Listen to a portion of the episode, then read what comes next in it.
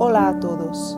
Hoy Gustavo Silveira trae un mensaje de Allan Kardec retirado de la segunda parte del libro Obras Póstumas intitulado La regeneración de la humanidad. Kardec está presentando un resumen de comunicaciones obtenidas por dos mediums sobre la llegada del mundo de regeneración. Es un mensaje extenso del que escogimos un pasaje con el fin de dar continuidad a lo que nuestro hermano Tarcio dio inicio en el episodio anterior.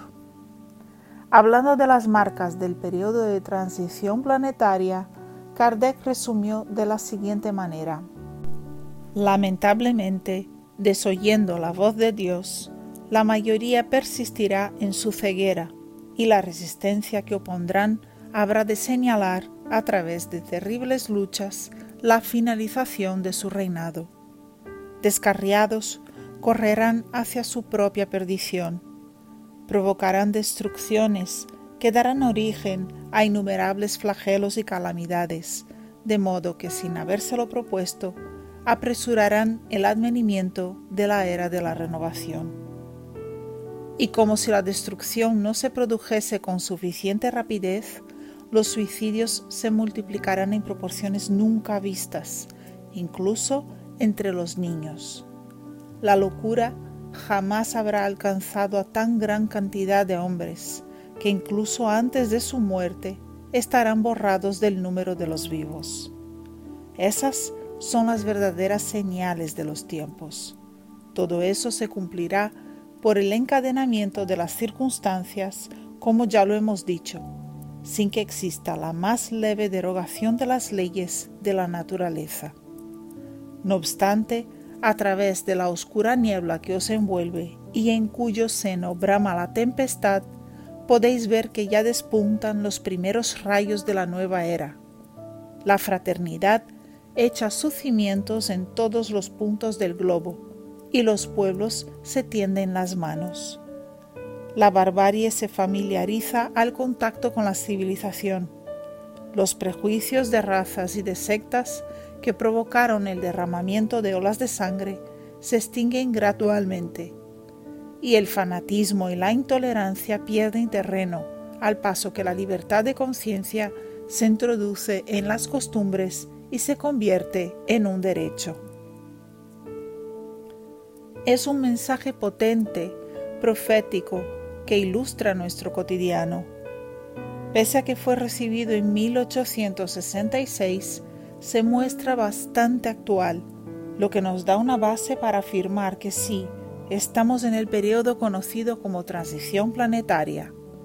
La Tierra deja de ser un planeta de pruebas y expiaciones para tornarse un planeta de regeneración, según los conceptos elaborados por Kardec. Alguien alguna vez definió la crisis de la siguiente manera. Una crisis es el momento en que el modelo actual ya no funciona y el modelo nuevo aún no está listo. Por eso, el momento actual del planeta se muestra tan delicado. Estamos llenos de incertidumbres y angustias, de sentimientos de temor y disgustos ante la vida. Nos falta un propósito y descubrimos día a día una sociedad criminosa y egoísta. Todo eso hace que el ambiente del pesimismo nos afecte. Los altos índices de suicidios, el enorme consumo de medicinas psiquiátricas, las crisis económicas y sociales generan la inestabilidad de un momento difícil, pero es imprescindible no olvidarse que un segundo después el instante más oscuro de la noche ya es el inicio de la alborada nueva. Estamos descubriendo los problemas de la sociedad. Descubrimos en nosotros seres faltos de luz, pero no podemos ignorar que al margen de todo esto, ya estamos empezando a ser capaces de mirar hacia el prójimo. Basta con investigar y todos los días será posible ver una noticia de alguien que ayudó a otra persona en lo que sea.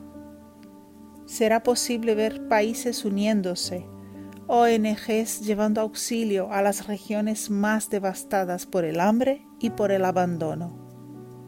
Como nos recuerda el mensaje de hoy, ya estamos viendo a naciones darse las manos y los abusos, prejuicios e intolerancias siendo combatidos diariamente. Sí, es cierto que aún existen muchos problemas y mucha corrupción, es innegable, pero detectar el problema es el primer paso para la solución. Y estamos dando los primeros pasos, y ya es posible ver buenos avances en una humanidad que camina paso a paso hacia Dios. Es una gran lucha, pero aún estamos en la alborada de una nueva era que ya despunta en los corazones de los hombres y tal vez en los momentos de crisis sean también momentos en los que esa renovación se fijará en el mundo. Como dice Emmanuel en el libro Calma, recuerda que los momentos de crisis son los mismos que examinan tu capacidad de resistencia. Que Jesús nos bendiga a todos y hasta el próximo episodio de Café con Espiritismo.